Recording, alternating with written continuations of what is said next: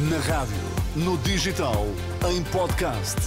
Música para sentir, informação para decidir.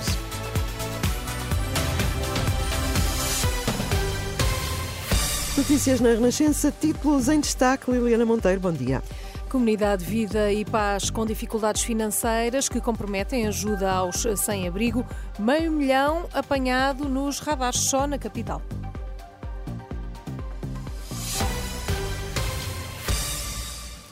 Olá, bom dia. As dificuldades financeiras colocam em risco a existência da comunidade Vida e Paz, esta que é uma das associações mais antigas que trabalha diretamente com os sem-abrigo.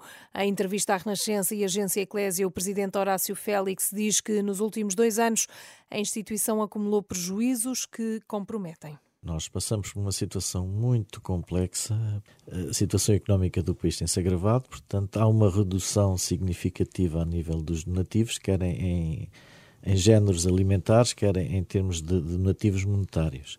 Paralelamente, as comparticipações de, dos protocolos com a Segurança Social têm sido atualizados não à medida das necessidades, eh, que está a colocar em causa o funcionamento da comunidade Vida e Paz. Já fechamos algumas respostas menores, mas estamos a aproximar-nos muito rapidamente da beira do abismo em que teremos também que fazer opções entre a quem é que pagamos, se aos colaboradores, se, se, se aos fornecedores. As tabelas eh, do apoio financeiro há muito que não são atualizadas e isso compromete a ajuda que é prestada no terreno porque não vemos da parte de, dos responsáveis o apoio que, que seria necessário.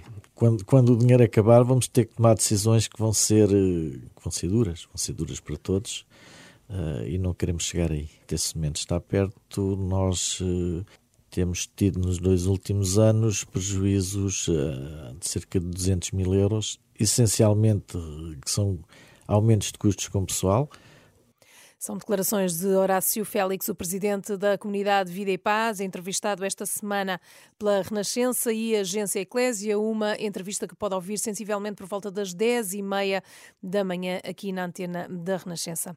Cerca de meio milhão de aceleras apanhados pelos radares na capital desde junho do ano passado. Uma média de 879 por dia. Segundo o Correio da Manhã, muitos condutores foram já multados mais do que uma vez.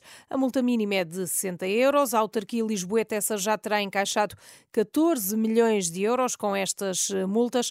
As vias onde se acelera mais são a Avenida Lusíada, a segunda circular, Avenida Padre Cruz e Avenida Brasília. A maior velocidade registada pelos radares foi de 240 km hora.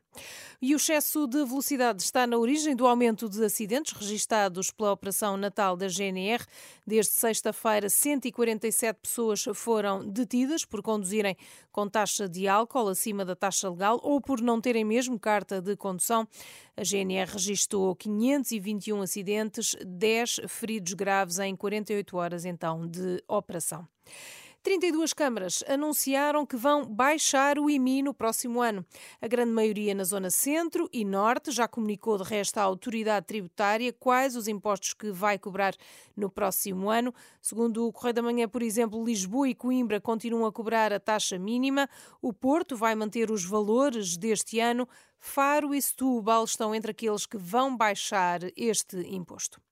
A próxima semana arranca com mais cinco serviços com urgências condicionadas. Isto segundo o plano da direção executiva do SNS. São 38 as unidades com urgências com limitações, quase metade dos eh, serviços. Com o início do próximo ano e também a renovação da possibilidade de realização de horas extraordinárias, antevê-se uma normalização genérica do serviço de urgências, é o que diz em comunicado a direção executiva do SNS. Até ao Natal já se sabe, há centros de saúde portas abertas para questões menos urgentes e também para aliviar a pressão sobre as urgências dos hospitais. Hoje são cerca de 200 os que estão de portas abertas de norte a sul do país.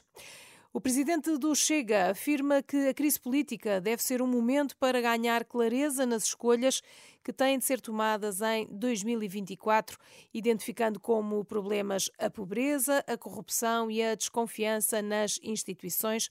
São palavras de André Ventura numa mensagem de Natal em vídeo que foi divulgada pelo partido. A PSP já identificou o adepto do Benfica que esfaqueou outro nas bancadas do Estádio da Luz em Lisboa.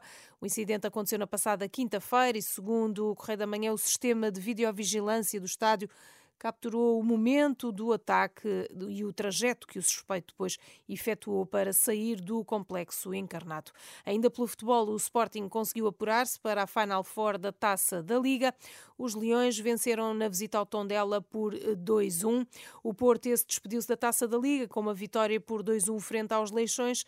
Foi um jogo apenas para cumprir calendário e as equipas estão fora da fase final da competição.